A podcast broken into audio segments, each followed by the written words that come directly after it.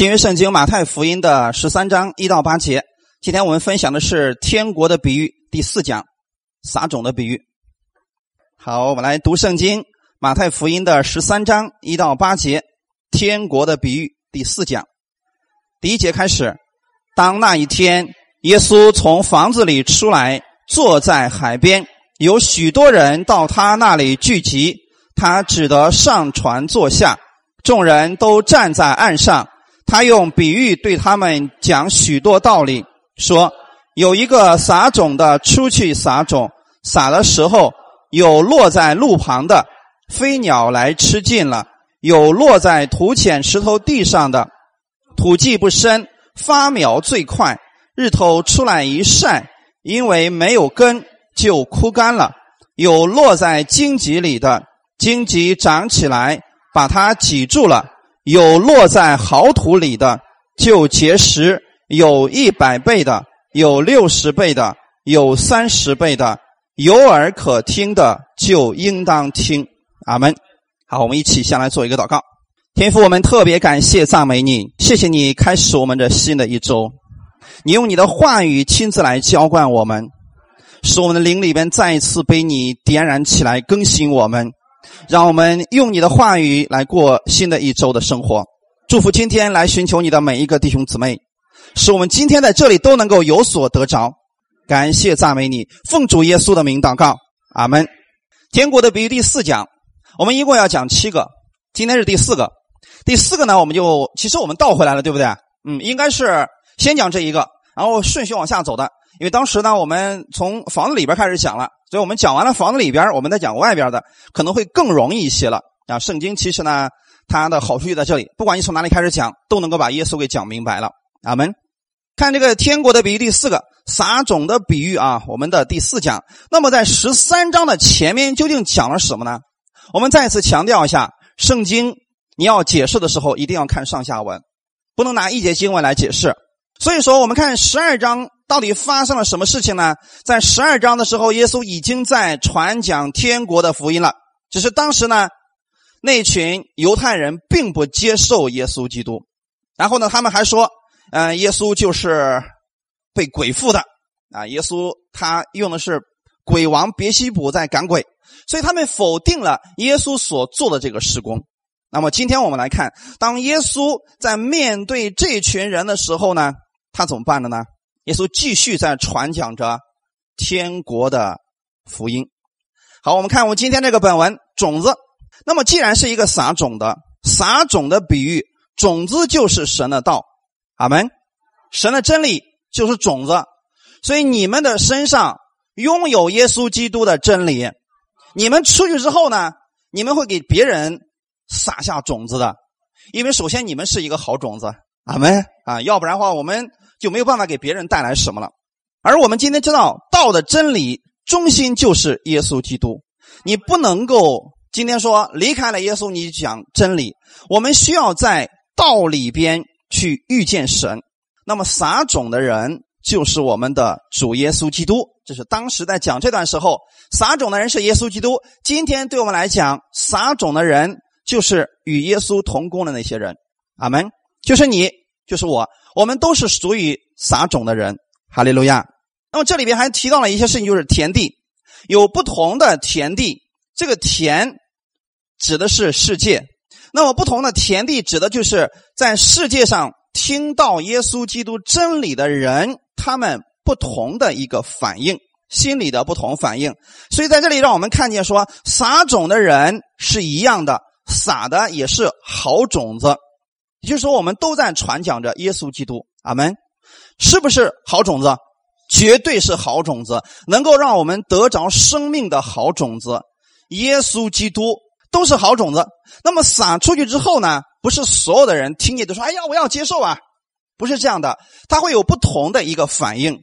所以说，我们看，因为品质田地的品质不一样，不同的人的心接受神的道，会带来不同的果效。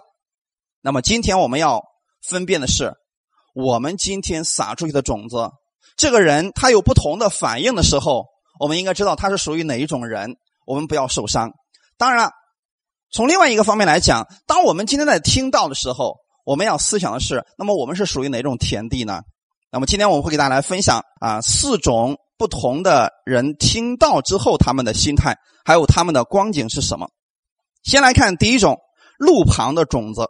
呃，耶稣做了比喻说啊，有一个撒种的出去撒种，撒的时候有落在路旁的，是不是路旁的种子？那么这个种子落在路旁，它到底代表着什么呢？我们看一下耶稣在下面的时候给我们做的解释。十九节，马太福音十三章十九节的内容。凡听见天国道理不明白的，那恶者就来，把所撒在他心里的夺了去，这就是撒在路旁的了。阿门。散在路旁的意思是什么呢？这个人听到有没有听到神的道？听到了，听到了，只是怎么样呢？也许是从这个耳朵进去，从另外一个耳朵就出去了，他并没有进入他们的心里边，所以他们只是听见了这个道而已。听见了却不明白，弟兄姊妹，耶稣希望我们听见了，还希望我们能够明白。阿门。所以听见这个道，他又不明白，所以这会出现一个什么事情呢？那恶者就来。这个恶者指的是谁呢？撒旦，对不对？毁坏者。当撒旦来了以后，就把他心里的夺了去。本来是撒到他心里边了，结果他没有进去，结果这个道就被夺走了。这种人是听见了神的道。但是却不愿意相信的人，今天我们是不是遇到过这种人？我们给别人传福音的时候，他听没有听见呢？听见了，但是没有相信，他不接受，所以这就是撒在路旁的了。这样的实际上是不得救的人。所以主耶稣首先提到的第一种听到人呢，是一个什么样的态度呢？他听是听见了，却不明白，就好像没有听一样。这就是主耶稣在十三章。在下面的时候引用了旧约先知以赛亚书上的一段话语，说他们听见了却不明白。十四节在他们身上正应验了以赛亚的预言，说你们听是要听见却不明白，看是要看见却不晓得。如果你们明白过来，我就医治你们。那么上次我们也分享到了，耶稣不是不愿意这群人明白，不是不愿意医治他们，是他们不愿意明白。阿门。我们今天把好消息给人的时候，是不是所有的人都欢喜的接受呢？今天你告诉他了，有很多人说不要信耶稣，信耶稣干什么呀？我觉得我现在挺好的，我不要信耶稣啊。虽然你告诉他是好种子，但是他不一定认为是好种子。就像今天一样，耶稣面对的这一群犹太人，耶稣真的愿意医治他们，他们不相信。对于不相信，你能怎么样呢？所以不相信的人，我们怎么办？等候。所以神做的方式是等候，一直等到他们的心愿意回转过来，神就医治他们。所以撒在路旁的指的就是这一类的人。这是怎样的一群人呢？他们听见了、看见了，却不明白，是不是？今天主耶稣讲的太复杂了呢？复杂不复杂？真的不复杂。你说信耶稣，只是让你相信，又不让你做别的，这个不是很难的一个事情。今天我们也给我们的朋友、给我们的亲戚、给我们身边的人传福音了。你用的最简单的方式让他们明白了真理。如果他们不愿意相信，就是在路旁的。那么这样的，对我们来讲，不是他们不能听懂，是他们不愿意听懂。所以圣经当中的法利赛人，他觉得自己什么都懂，所以他不服耶稣基督的话语。像这样的人，就是第一种土地。就算这个种子再好，能不能长出来？原因在哪里？他在路旁，路旁的地，你们想的是个什么样的状态？非常的刚硬，对不对？很多人都踩来踩去的一种地。我们知道这是路旁嘛，因为是在路上，人都从那儿过嘛。所以弟兄姊妹，我们今天不要用错误的宣告。那你说在路旁这个地怎么办？注定要死亡吗？洒落在路旁了，这个种子怎么样才能够发芽，才能够结果？两种方式，要不然把种子挪的地方，要不然把这个路变成好土地，对不对？那么怎么样改变它呢？这个事情一定记得，不是我们干的活那是耶稣的事情。阿门。耶稣能够把这个坚硬的土地能够把它改变过来，所以我们知道后来是不是有很多法利赛人也信耶稣了？你不能说这所有的法利赛人都都是抵挡的，一开始有抵挡的，后来是不是也有接受的？保罗是不是其中的一个例子？你说保罗这个人开始抵挡的严重不严重？太严重了！这个家伙那热心太大了，是不是啊？其他法利赛人还没有他这么逼迫基督徒严重的。可是后来这个徒弟怎么样？被耶稣给改变了。阿门。所以弟兄姊妹，我们今天不要做错误的宣告，不要今天学着其他一些人说：“哎呀，你不知道呀，我那个老头可刚硬了。”那你老说他是路旁的地，他怎么能够种得进去呢？这个时候的改变要从你开始。阿门。奉耶稣基督的名，把你这块地好好的改变一下，把这个再坚硬的土地，神能够把它改变，能够把它变成一块好土地。阿门。一定记得啊，没有神难成的事情。但是我们不要宣告错了。你要是说坚硬点坚硬点坚的，那就是越来越坚硬，因为你不断的往上踩嘛。弟兄们明白吗？你不断的踩，它不越踩越坚硬吗？你要干什么？如果是一个很坚硬的路旁，你知道用什么方式能改变它的状态吗？路旁的地用什么方式能改变？很简单嘛，浇水啊，对不对，弟兄姊妹？不断的浇水。所以说我们讲的啊，在圣经当中，水两种方式解释：神的道，还有圣灵。那么今天圣灵是不是也用水来预表的？你不断的把圣灵给它浇灌，给它浇灌，这个浇灌，你记得啊，不论它多么坚硬的地，只要被水不断的泡着，总有一天会变成一个柔软的土地的。阿门啊，因为它不是石头，这个不一样的。弟兄姊妹。所以要从我们的嘴巴开始改变，哈利路亚！希望你的亲人，希望你的儿女、你的父母改变，先从嘴巴上改变，哈利路亚！千万不要再宣告说啊，他可刚硬了，不要再说说这样的话了，因为这路旁的种子。记得这个种子虽然有生命力，但是需要土地来改变的。嗯，耶稣呢，面对这群法利赛人的时候啊，没有打击他们，没有说啊，你们注定是要下地狱的啊。有一群法利赛人还是改变了吗？所以弟兄姊妹，对于那些不愿意相信的，耶稣对他们是怎么样评价的呢？我们来看一段经文，《约翰福音》的第九章三十九到四十一节说：“耶稣说，我为审判到这世上来，叫不能看见的可以看见，能看见的反瞎了眼。同他在那里的法利赛人听见这话，就说：难道我们也瞎了眼吗？”耶稣对他们说：“啊，你们若瞎了眼，就没有罪了。但如今你们说我们能看见，所以你们的罪还在。请记得，这是一段属灵的话。阿门。你不能说法利赛人是个瞎子，人家说我能看见呀，因为法利赛人他不懂属灵的事情，所以他说：耶稣啊，你你怎么能说我们是瞎子呢？我们能看见呀。耶稣说：就因为你说你能看见，所以你还是个瞎子。因为神站到他的面前，他能不能看见神？”他也不相信神，所以他是属灵里边他是瞎的。阿门。如果我们承认我们在属灵里面我们什么都不知道，我们不知道方向，这个时候你虚心的去寻求的时候，神说：“嗯，你有机会了。”哈利路亚。怕的就是今天说了，我懂，我啥都知道。你告诉他信耶稣吧，哎，不就耶稣吗？我知道。那你要不要相信？我不相信，我太了解耶稣了。对于这样的人，目前还在路旁的，阿门，怎么办？继续为他祷告，哈利路亚。在提摩太前书的第四章第一节到第二节也说了，圣灵明说，在后来的时候，必有人离弃真道，听从那引诱人的邪灵和鬼魔的道理。这是因为说谎之人的假冒，这等人的良心如同被热铁烙惯了一般。请记得，在路旁的他是接受了太多的错误的信息了。阿门。我们在很小的时候。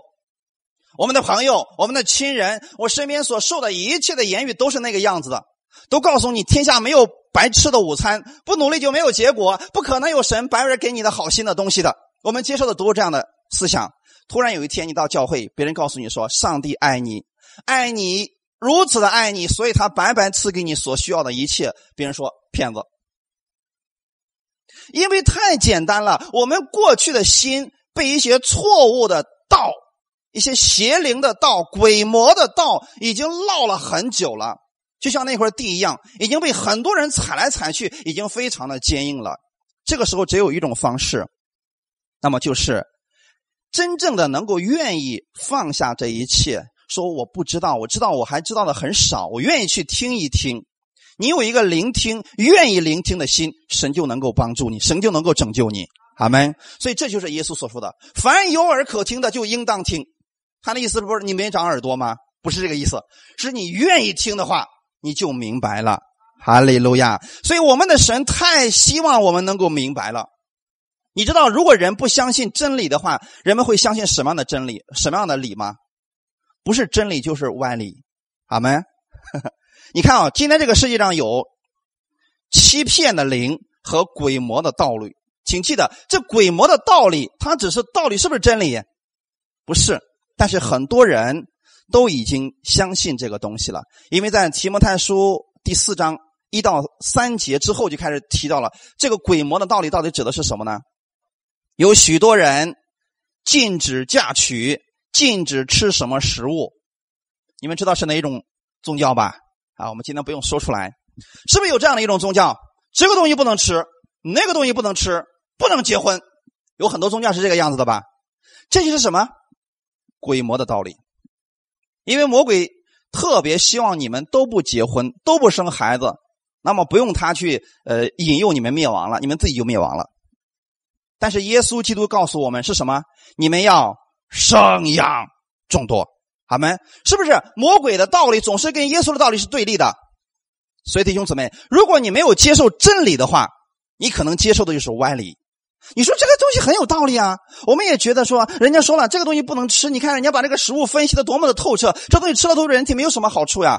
是，今天你记得这是宗教，阿门。我们的主耶稣怎么说的呢？凡物都是洁净的，凭着信心都可以吃，哈利路亚。只是人把它分出来，有洁净的，有不洁净的，有这样的，有那样的。对我们来讲，其实都是一样的。我们不能够因为食物让我们改变什么，阿门。因为食物不能给我们带来生命，请记得，食物跟我们的生命本身没什么关系，哈利路亚。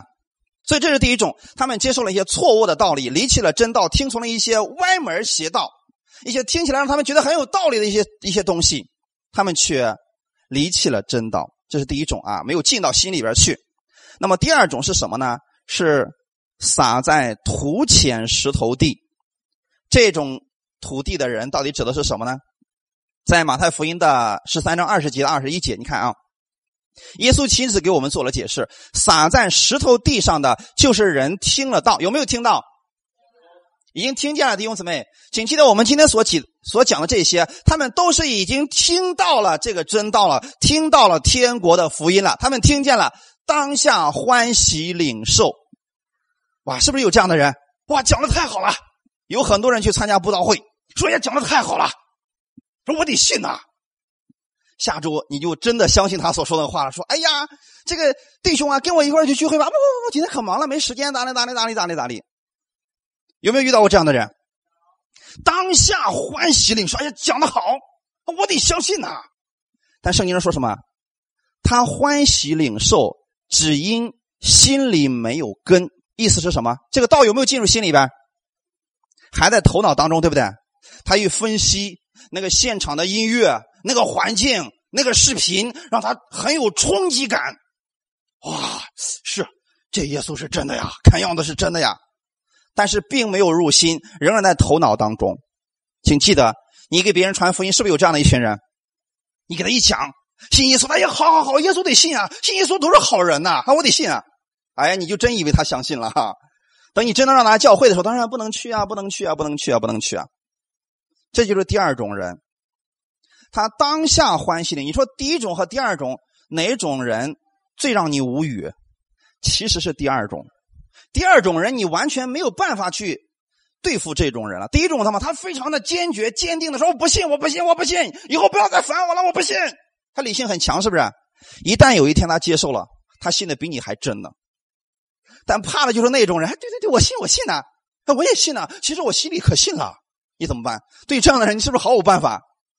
所以弟兄姊弟兄姊妹，面对第二种人，我们看起来好像第一种人啊麻木不仁啊无动于衷。但是第二种人，其实是更让你觉得麻烦的一个事情。他们是欢喜的领受啊，《马可福音》第四章里面说，他们立刻就欢喜领受啊，证明他们对神的道当时就做出了回应。只可惜这种人，他根基是错误的，它有一层很浅的土，弟兄姊妹知道吗？它有一层很浅的土，但是下面是什么？土浅什么地？哎，弟兄姊妹明白了啊？这个可比第一种更麻烦了啊！第一种它是在路旁，只是这个还是土，对不对？只是土比较坚硬而已。但第二种不一样，第二种是石头地，在原文当中表达的意思不像我们今天所说的，哎呀，都是很多的小石块不是这样的，弟兄姊妹，它是上面有一层土，下面全是石头，这样的地难不难？所以我刚才说了，第二种比第一种难啊。他什么？你怎么说的？哎，行行行，好，好，好。那么下周你有时间，我再来叫你。行，行行行，下周一定来叫我。啊。下周你去了，还是哎没时间呢？今天可忙了。哎，来个客户哈。哇，你对这样的人，你总是心存希望，是不是？每次他都能用委婉的方式拒绝你，这就是第二种。他有土没有土？有，但是下面是什么？石头。弟兄姊妹，这就是第二种。其实心里边根本就没有。只是他遇到一些问题的时候，他马上就会否认了这个道。你看后面说了，他没有根，只不过是暂时的一个相信，极致为道遇到了患难，或是受了逼迫，立刻就怎么样，跌倒了。哎，没有事的时候啊，你好我好大家好。一旦啊，因为这个耶稣给他带来一点点的利益上的冲突，或者对他有不利的时候，他马上说了，以后不要再找我了，我不相信了，是不是？那那层土也被刮走了。全部剩石头了，所以我们是不是真的遇到过这样一群人？一开始真的说的可好了，到后面说以后不要再找我了，我绝对不会相信那个主的，因为是石头地。所以他为这个道的缘故，他受了逼迫，或者说遇到了患难，他就会把所有的责任都推到耶稣的身上。就是因为我信耶稣，所以我的店里才不断的出事就是因为我信耶稣，所以你看我的现在的情况一团糟。他把一切的责任。都推向了耶稣。其实这种人有没有接受耶稣呢？没有。所以十三节十三章的第六节说了：“日头一晒，因为没有根就枯干了，就没有生命啊。”所以这种人他也是听到了，但是却没有接受。所以我们这里面说他得不到的是持续的供应，因为他本身就没有与主连结，他是凭感觉而信的啊。这是石头。上神的道啊，很可惜啊，这样的道啊，这个石头上的道，就是神的话语在生命当中不能够真正的生长，因为石头隐藏在这个浅的土的下边。这种人怎么改变你？弟兄姊妹知道吗？你必须把他下面的石头彻底的挖掉，这是一个艰难的工程，弟兄姊妹。所以你遇到这样的人的时候，你需要有很很久的忍耐。阿门。他哪一天他跌倒了，你过去安慰他，行，一直这样去安慰他，直到有一天这个石头彻底被刨出来了。阿门。他真正跟耶稣连接起来了，那个时候他才能够真正的改变。那么这个石头到底指的是什么呢？有人说是律法，其实我更愿意把它解释成为良心。这个良心从哪里来的呢？亚当和夏娃。吃了分别善恶树以后，良心就出现了，是不是？那个时候他开始用自己的标准去判断这一切的事情，那个我们称为是良心，好没？因为分别善恶那个树就是让你分别一分别一些东西的。今天我们成人十二岁以后的人有没有分辨能力？一个正常人是不是都有分辨能力啊？你给他两个苹果，一个是好的，一个是完全烂的，他有没有分辨力？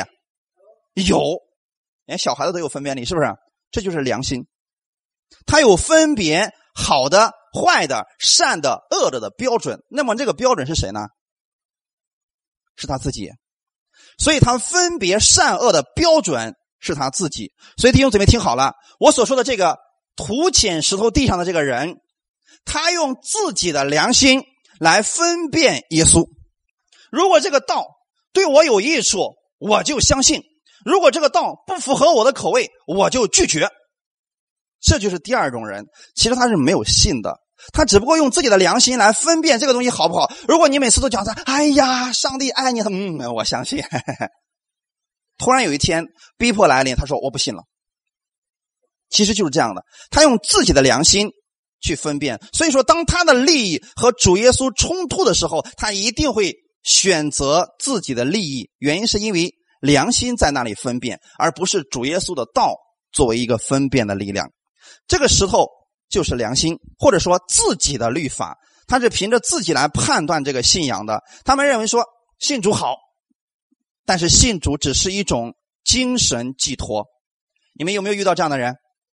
哎，他说：“哎呀，我绝对不拦阻你去信耶稣，你可以信耶稣，但你记得啊，不要信的太迷了。”哎，这样的人他也觉得说信耶稣好，但是他说呢，别太当真就行啊，这只是一种精神寄托，你不要花太多的时间在这个上面。所以他是这样来认为的。但我们今天要知道，耶稣基督绝对不是一个精神寄托，阿门啊 啊！所以那种人呢，当他跟信仰冲突的时候，他会果断放弃信仰。这是第二种，第三种，撒在荆棘当中的人。我们看一下主耶稣是怎么样解释的。马太福音十三章二十二节，撒在荆棘里的就是人听了道，有没有听见道？听见了。后来有世上的思虑、钱财的迷惑，把道挤住了，不能结实。你们想，这第三种土地的人是接受了还是没有接受？接受了，弟兄姊妹。他是已经接受了，只是这里边耶稣告诉我们，他不能够结出果实，但他仍然是接受的人。阿门。第三种人已经接受了福音，但是却结不出果子来，他的原因是什么呢？他有根儿，但是没有果子。他是听到了混合的福音，简单来讲，他听到的是律法和恩典掺杂的福音。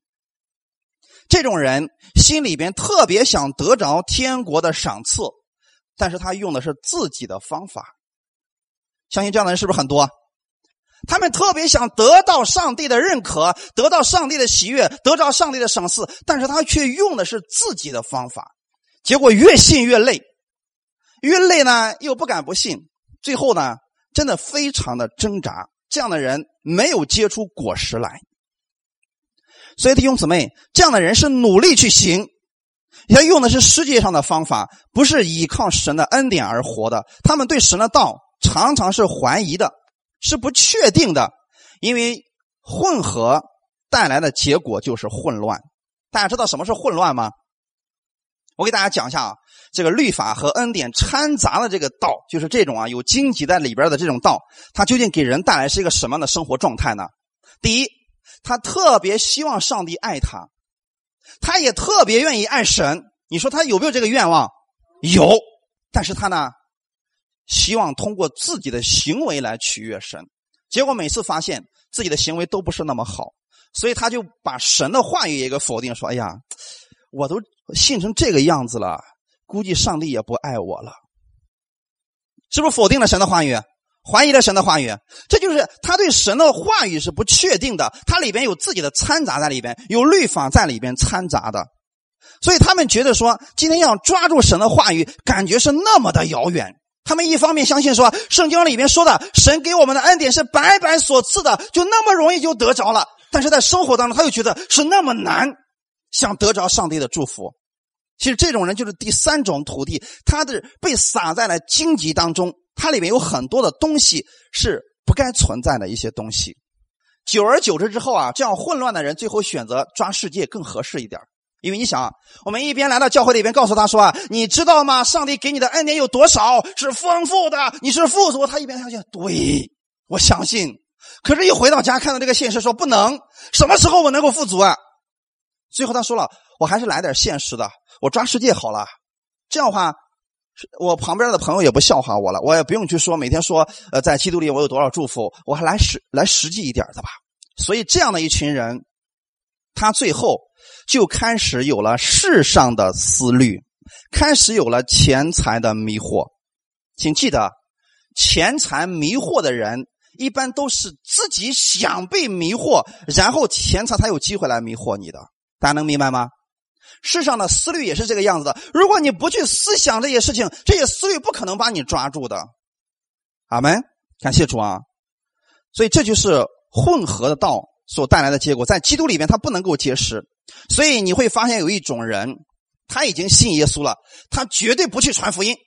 我记得我们以前遇到过一些这样的人，他说了：“任教师啊。”如果我不是遇到你，我不是听到了恩典的福音，我这一辈子我都不会传福音的。我宁可自己信。我说为什么呢？他说：“你想想看，我信主都信到这个程度了，我都苦不堪言了，我怎么能够希望我的朋友跟我一样上贼船呢？哇！你说信你耶稣，如果信到这个份上，是不是够可怜了？他觉得说，你看我信了主之后，我还得做这个。第一，我早上起来必须祷告，如果不早祷，今天一天神不祝福。我必须晚祷，如果晚上不认罪，上帝还不放过我，晚上都不能睡好觉。我星期天必须聚会，如果不聚会，这一周都完蛋了。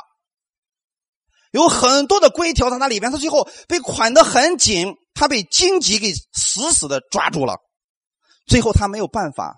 所以他不愿意去传福音，他不觉得这个信耶稣有什么好的，他只知道说信耶稣得祝福是这个祝福就是死了以后能进天国，仅此而已。在世上的时候我还得靠自己的抓呀，所以这是一种人。第三种人，因为他里边有有荆棘的东西，导致他没有办法领受上帝的祝福。那我们先想一个问题。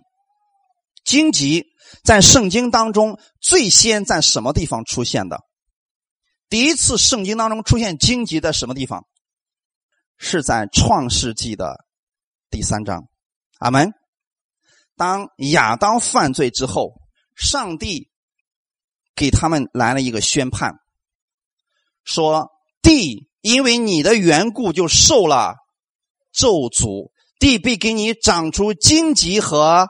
吉利来，你必须要汗流满面才得糊口啊！其实从那个时候开始，亚当不再是依靠神白白所赐的恩典，从那个时候开始，亚当就需要靠自己去除去这些荆棘和吉利了。阿门。所以这是咒诅的开始，弟兄姊妹，请记得荆棘和吉利是咒诅之后所带出来的一些结果。阿门。换句话来讲，亚当没有犯罪之前，世界上有没有荆棘？有没有咒诅？这些是没有的。只是因为他们犯罪了，所以连整个地都一起受了咒诅。这个时候才长出来了荆棘和吉利，对吗？这些东西生生不息啊，一直伴随着我们，直到今天为止，对吗？它的生命力好像比粮食、比那个苗更有。生命力啊，这就是咒诅之后的地呀。那么这些荆棘到底指的是什么呢？其实是我们的一些固有的观念，是我们里边的一些自我。我们如果不把这些东西拿掉的话，你就没有办法完全的相信上帝的这个恩典。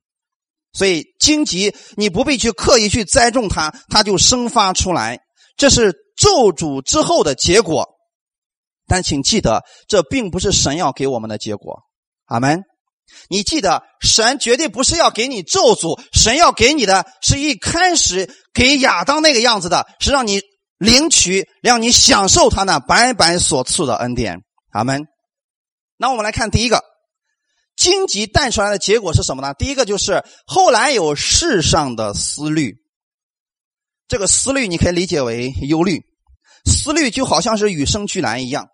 人人都有吧，啊，不管你是穷人是富人，你都会感到忧虑。穷人可能想啥时候能有钱呢？啥时候能富足啊？你知道富人在想什么吗？啥时候能更有钱呢？啥时候这钱老在我这儿啊？是不是都有忧虑，都有担心？弟兄姊妹，所以我们讲这个忧虑是世上的人没有办法摆脱的一个事情。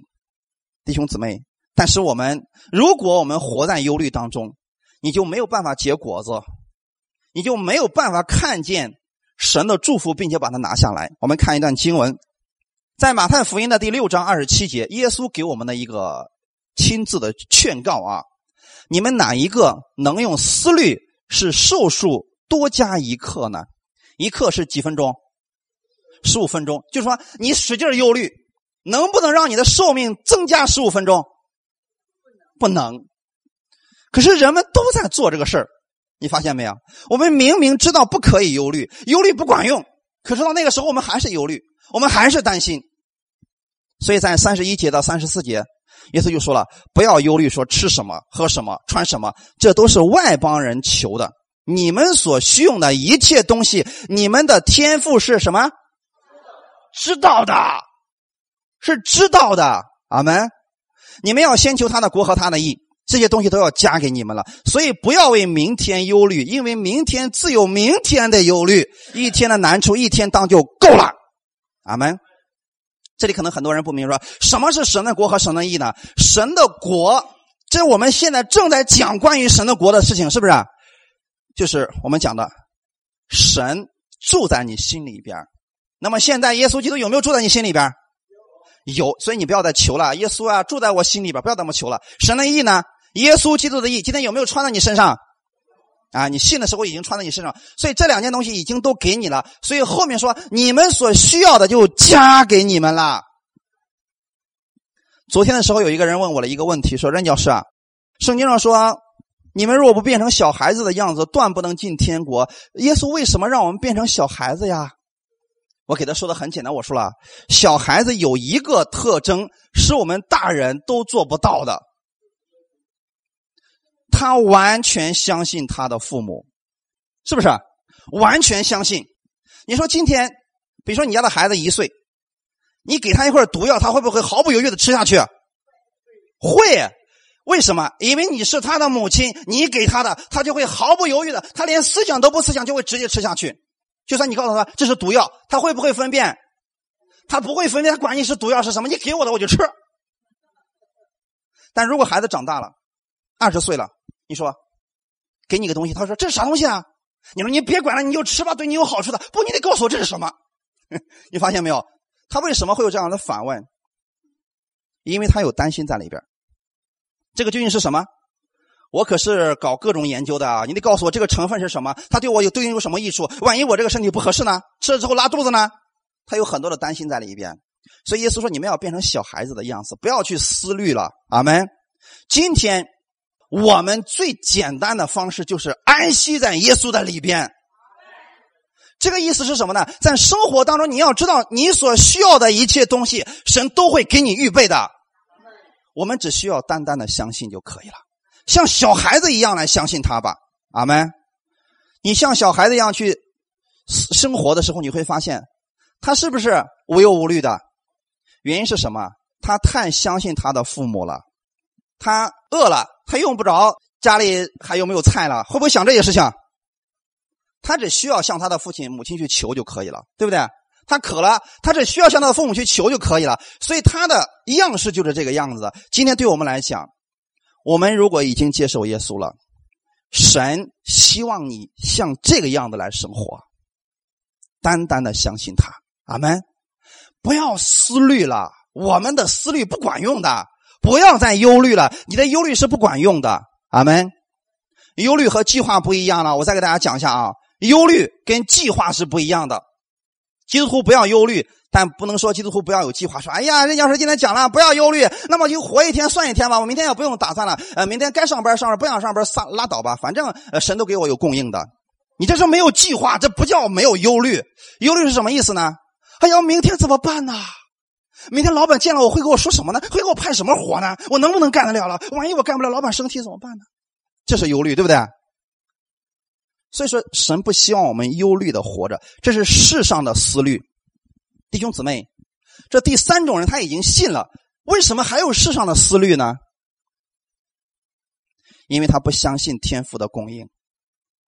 能明白我的意思吗？不是说他不得救，他仍然是得救的，但是他不相信天赋的供应而已啊。圣经上有一种人特别的特殊，这个人叫在旷野当中的以色列百姓。你说这群百姓是不是得救的？是得救的，没错，已经得救了。但是他们忧虑不忧虑？他们太忧虑了，那不是一般的忧虑啊。他忧虑到什么程度？吃的忧虑不忧虑？喝的忧虑不忧虑？穿什么呢？也忧虑。所以你会发现啊，外邦人所忧虑的，他们都在忧虑。但你会有没有发现，四十年当中，有没有一个饿死的？有没有一个渴死的？有没有一个没有穿衣服给羞死的？没有。神有没有供应？都供应。但是他们呢，常常对摩西说：“摩西呀，你为什么把我们从埃及拿出来呀？你看这个地方有什么呀？这个地方没有吃的，没有喝的，是不是忧虑？这就是忧虑，弟兄姊妹。”我们讲了，你之所以有世上的忧虑，是因为你不相信上帝的供应。我们不要做这样的人。我愿意弟兄姊妹从这周开始，你要相信神给你有供应的，在你缺乏的地方，神给你有供应的。我们不是活在荆棘当中的那群人，我们不看，一看周围全是荆棘，你就没法活了。所以你看，你周围都是负面的东西，你没法活了。不要看你周围的这些荆棘，你要看的话，就看我们神的供应吧。哈利路亚！一天的难处一天当就可以了。你要相信，今天就算有难处，神会给你开出路的。还有一种钱财的迷惑。那么刚才我们讲了啊，世上的思虑，呃，钱财的迷惑是什么原因呢？人为什么会被钱财迷惑呢？原因很简单，他想有一个急速发财的心，也就是说的再简单点他有一个贪财的心。神是不是不希望我们有贪财的心？但是圣经上有没有说了，你们都不要想着有钱？有没有这么说过？请记得，神希望你是富足的，但神不希望你是贪心的富足。看一段经文。提摩太前书第六章第十节，我们一起来读一下：贪财是万恶之根，有人贪恋钱财，就被引诱离了真道，用许多愁苦把自己刺透了。阿门。可是有很多人就跟你解释说了：基督徒不要去求财富啊，不要求有钱呐，有钱你就堕落了，你就会离弃真道，你就会用许多愁苦把自己给刺透了。正确不正确？这明显的篡改了圣经嘛？圣经上说什么？贪财是万恶之根。什么是贪财？弟兄姊妹还记得我以前讲过吗？我我们给神应许说：主啊，你只要一个月让我挣一万块钱，我这一辈子我就知足了。嗯。这是不是一个愿望？神说好，那我就给你。你真的觉得等你一个月拥有一万的时候，你就知足了吗？多数的人说主啊，好像不够了。你一个月给我两万，我就知足了。然后他换了更大的房子，他说主啊，两万不够了，因为我家有这么多的房间，还有好多都买不了呢，一两万也不够了。这叫做贪财啊，弟兄姊妹，明白了吗？所以神不希望我们有贪的心，神希望你是富足的，阿门。也就是说，在你每一天的生活当中，神不希望你过得像拉萨路一样，就是从头到脚都是病，还每天躺在财主门口，希望给点吃的。这不是你们的生活。神希望你是富足的。第一个，心里是富足的，不要有乞丐的心。第二个，你的物质上是富足的，就是神给你的，你都能够享用。所罗门是不是够有钱了？但是所罗门最后说什么呢？说人呐最有福的事情就是他一天劳碌所得，他能吃进去，这就是他的福分了。你知道今天有很多人很能挣钱吗？他享受不了那个钱，是不是很多？啊？你说这样的话，你挣那个钱有什么用呢？对你来说毫无益处吧？今天弟兄姊妹，对于我们来说，什么是福气呢？什么是富足呢？神给你的，你赚来了，你还能够享用它。比如说，神给了我们一个健康的身体，我们用这个想吃什么就吃什么，这是不是富足？这是一种富足啊！这是用钱买不来一种富足啊！你知道有多少人是想吃这个却不敢吃的吗？只能看一看，这不是富足。弟兄姊妹，这里面说了贪，贪财是万恶之根，有很多人贪恋钱财，所以才会被钱财所抓住。阿门。你看现在。就目前为止啊，在我们国内有很多圈钱的，比如说什么什么什么什么贷、什么什么贷平台，都是告诉你，哎呀，挣钱可容易了，你只要投一万块钱，一个月给你返五千，一直返六个月，你算，嗯，嘿嘿，这买卖太划算了。你记得这是贪财的心啊！我我想告诉大家的是什么呢？你遇到这样的一些投资，最智慧的方式是。不投资，免得被他套住了。这就是钱财的迷惑。阿门。钱财的迷惑，你看，许多人被这个钱财引诱离开了真道，最后结局是什么？用许多愁苦把自己刺透了。就是他没有得着钱，反而给自己带来一大堆的烦恼，是不是？啊，这就是钱财的迷惑。那么人为什么被钱财所迷惑呢？因为他不相信在基督里他是富足的，明白了没有，弟兄姊妹？如果你的心是富足的，钱财对你来说他不会束缚你的。所以我们首先要有一个富足的心。哈利路亚！你相信神给你所需要的一切都供应给你，你是富足的，你就不会去贪了。阿门。再看一段经文，《箴言书》二十三章第五节，我们一起来读一下：你岂要定睛在虚无的钱财上吗？因钱财必长翅膀，如鹰向天飞去。阿门。世人都相信钱财是有翅膀的，他这会儿躲在你的口袋里边，下一会儿就不知道飞到谁的口袋里边去了。这是钱财是有翅膀的吧？所以不要把你的目光。定睛在虚无的钱财上，那么要定睛在哪里？耶稣基督的身上。阿门。如果你定睛在耶稣的身上，耶稣是富足的，他能够赐给你一切的富足。哈利路亚，感谢主啊！所以这就是我们所讲的第三种啊，第四种好土地。好土地它有很好的一个解释，我们来看一下，落在好土里的。就是人听了道，持守在诚实善良的心里，并且忍耐着结实。哇，你看种子是好的，地也是好的，一定会有好收成。阿门。今天我相信耶稣基督的恩典的道绝对是好的。你只要保证今天你的心愿意领受这个道，这就够了。阿门。落在好土里的，就是人听见了、明白了。弟兄姊妹，一定要听明白啊！那么今天我给你们讲的，你们明白了吗？知道前三种土地的特点了吧？第四种是好土地，所以这个好土地的特点是什么呢？他听见了道，他明白了。所以马太福音十五章第十节说，耶稣就叫众人来，对他们说：“你们要听，也要明白。”我不愿意给大家讲太多高深的东西，我希望我讲了之后，你们能够明白，并且能够在生活当中会用它，这就够了。对我来说，这就是最好的道了。阿门。当你明白这个真道以后，你就持守在心里边，这个是重要的啊！持守在诚实善良的心里边。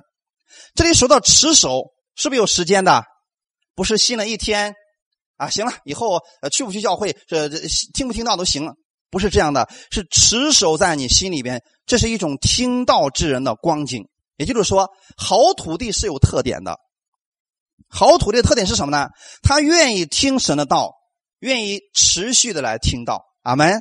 而且那么愿意把这个道放在自己的心里边，愿意去顺从这个道去生活，绝对不是一时的冲动，一时的火热。那么他还会忍耐着结实，弟兄姊妹，什么是忍耐？为什么这里提到了忍耐着结实呢？今天你领受了这个道，你不要期望明天就看到结果，需要忍耐着等候这个结果，对不对？所以我们作为好土地来讲，今天来讲就是你坚持到底，继续下去，继续的相信。阿门。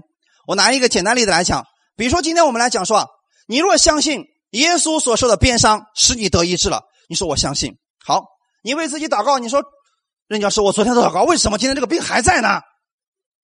那么最好的方式是什么？继续祷告，继续宣告嘛，等候完全医治的那个时间的到来。哈利路亚！这就是忍耐着结实。忍耐是指需遇到环境、遇到逆境的时候才需要忍耐。对不对？一般我们来讲，我们用忍耐这个词，都是遇到逆境了，我们需要忍去忍耐。忍耐是指你在对抗你体内不该存在的一些东西。你比如说里边告诉你说，耶稣是假的，世界上根本没有神。你心里面想是有神的呀。那个里边声音告诉你说，那为什么你祷告这么久，神还不医治你？你说也对呀，到底有没有啊？是不是开始怀疑了？但是在面对这样的道两种声音的时候，你应该选择哪一个？忍耐着等候神的那个结果的到来，阿门。只要你愿意持续的相信，你相信吧，好土地必然会结出好果子来的。阿门。最后告诉我们的是会结出一百倍、六十倍、三十倍的结局啊！所以忍耐怎么样忍耐的弟兄姊妹？今天很多教会告诉你，你要有忍耐的心，没事多忍一忍就过去了啊！这样的话，说实话啊，如果是别人给我说这个话，我你知道我会怎么说吗？把这事放在你身上，你会不会说这个话了？是不是弟兄姊妹？啊，我我就看今天。呃，讲个笑话啊！今天看到那个王宝强不是离婚了吗？很多人在下面大肆的批判说：“哎呀，王宝强，你说你怎么能没有一点忍耐的心呢？你为什么就不能平静的去对待你的婚姻呢？”有一个人就回复说：“啊这事放在你身上，我看你能不能平静。”是不是有意思啊？就说很多时候我们如果用人的方式去对待这个问题，说没有关系啊，忍一忍就过去了，你会让这个人很上火的，你知道吗？这事儿没放在你身上啊。你是站着说话不腰疼啊？我们今天告诉别人是什么呢？绝对不要告诉你忍一忍就过去了。哎呀，没事很快就过去了。一定要告诉他什么样的忍耐的心。这个忍耐不是我们靠自己努力去忍耐，是耶稣基督的忍耐。阿门。耶稣基督的忍耐啊，这个忍耐是什么样一种状态的存在呢？就相当于说，今天你种下种子了。你忍耐着等候着它收成来到的那一天，是不是要忍耐的心？秋天的时候播下了麦子是吧？然后我经过冬天的时候，冬天是不是很冷？你要不要忍耐那个日子？过去之后还有夏天，是不是很热？你要不要忍耐那个日子？经过了冬天，又经过了夏天，你迎来了一个丰收。所以，当你看到这个冬天这么冷的时候，你想到这个麦子明年会有一个大的丰收。这就是为什么我在冬天下大雪的时候，我们没有人说：“哎呀，真糟糕，下这么大的雪干什么呀？”人们会说：“瑞雪兆丰年。”你看见没有？这是不是一种忍耐？没错。然后等到我麦子快要熟的时候，那一天特别的热，一滴雨都不下，温度特别的高。你知道农民是最高兴的吗？哎呀，可不能下雨啊！这个时候啊，这个时候的太阳是至关重要的呀。那个时候虽然热，但他们的心里是什么样的？是喜乐的盼望。阿门。这就是忍耐，基督徒的忍耐啊，弟兄姊妹，看一段经文，《哥林多前书》的十五章五十八节。所以，我亲爱的弟兄们，你们务要坚固，不可动摇。常常竭力做多做主公，因为知道你们的劳苦在主里边不是徒然的。今天你为了一个灵魂，你忍耐他，期望他能够结出果实来，你这个为主所做的功不是徒劳的。有一天，神要给你巨大的赏赐的。阿门。所以，当我们确定我们已经把好种子撒到了这个好土里的时候，我们仍然还需要忍耐。更何况前面那三种呢？是不是需要更大的忍耐了？但你记得，我们在主里边所做的这一切都不是突然的。就算现在没有结果，神仍然给你有赏赐的。阿门。所以你就积极的、喜乐的期待好事的发生吧。这就是我们基督徒的盼望，基督徒的忍耐就是盼望那个美好的结局到来。你要相信神，进入到美好的期待当中。可是总有人说：“任教师呀，我也在期待呀，可是没有任何动静。我的经济状况没有发生改变，我的那个债务依然还在，我的婚姻并没有改善。”请听好了，圣经上的话。是怎么样告诉我的呢？我们行事为人凭的是信心，不是凭着眼见。阿门。如果你看见了，你就不需要信心了。正是因为你什么都看不到，你却开始相信神已经在做工了，你就期待他的好事发生吧。就像这个麦子一样，你种下去了一个星期以后，你站在这个麦地上说：“为什么还不长出来？”是不是需要忍耐啊？你有没有看见麦苗？没有，但是相不相信这个事情发生了？这就是基督徒的忍耐，弟兄姊妹。所以，当我们给别人传福音的时候，我们需要有这样一个忍耐的心。阿门。千万别期待他今天听了听了你的讲的耶稣，明天就呃兴高采烈的跟你跟着耶稣说，跟你去教会说，这一辈子我都不离开耶稣了，我要为耶稣去做工，我要去泰国传道，我要去全世界做宣教士。有没有这样的人？没有，请记得没有，耶稣都没遇到这么一个热心的门徒，更何况你呢？耶稣培训了三年多啊，后面那群蹭蹭蹭都跑了，你怎么希望你的能力比耶稣更大呢？请记得，在传福音的这个事情上，我们是需要有忍耐的心的。阿门。这个意思是，就算你看不到结果，你仍然要用积极的态度，满怀盼望的去忍耐等候。阿门。农夫如何等候呢？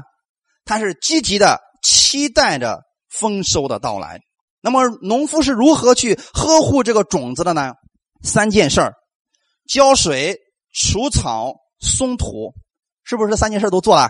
前面那三样土地都是需要我们做一番修整的。第一种，那个干着的土需要干什么？浇水，没错。那个在荆棘里的呢，需要干什么？除草啊。因为什么呢？因为这个荆棘它的思虑太多了，所以你所以你需要把耶稣基督的恩典多多的加给他，让他明白在基督里他的身份，让他明白天赋的供应。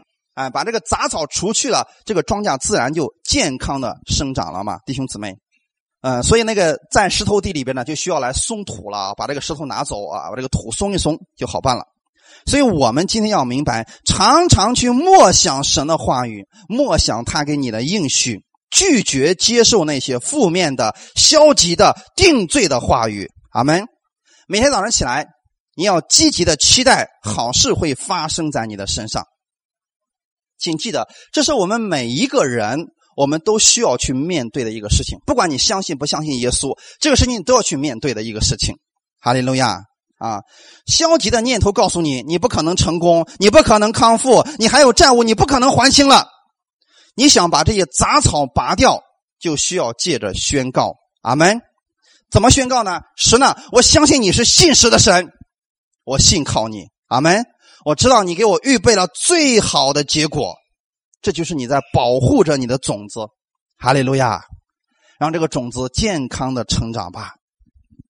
最后来看一段经文，以赛亚书第四十章三十到三十一节，一起来读一下。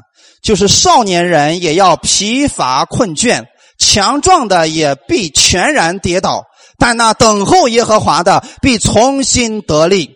他们必如鹰展翅上腾，他们奔跑却不困倦，行走却不疲乏。阿门。每一次当魔鬼像攻击夏娃那样去攻击他们的时候，他让你怀疑神，让你不相信神的应许。而这边的话语是我告诉你的，你要相信神的应许，相信神的供应，相信神是赐福的神。你在这两者之间，你要选择相信神的应许。阿门。持续的相信神的应许，不管环境怎么样，你仍然要持续的相信，期待这个好事的发生吧。哈利路亚！因为等候耶和华的，你必会重新得力。这就是我们的神所给你的应许。哈利路亚！持守这个应许吧。你在神的应许里面奔跑，你是不困倦的；你行走也是不疲乏的。等时候到了，神会在正确的时间。正确的地点，把它最好的福分赐给你，一百倍、六十倍，最少的也有三十倍的收成。哈利路亚！这是我们所有基督徒的期望。好，我们一起来祷告。天父，我们特别感谢赞美你，谢谢你今天把这样的话语赐给我们。你告诉我们，今天耶稣基督，你的道就是好种子，我们也是撒种的人。耶稣，你先把道撒在我们的心里边。你今天让我们也成为那个撒种的人，让我们的生活当中，我们都成为那个好土地。我们不是努力成为好土地，是我们愿意单单来相信你，你会改变我们这块土地，你会把你的种子最好的种子放在我里边，让这个种子开始生根发芽，而结果也是自然的事情。你要我们做的就是单单相信你的供应，相信圣灵的供应。相信每一天你对我们正确的带领，时候到了，我们必然会结出那丰盛的果子来，有三十倍、六十倍、一百倍。就算我现在没有看到结果，我仍然相信你的应许是信实的。我仍然相信这个美好的结果会发生在我的身上。哈利路亚！感谢赞美你，奉主耶稣的名祷告，阿门。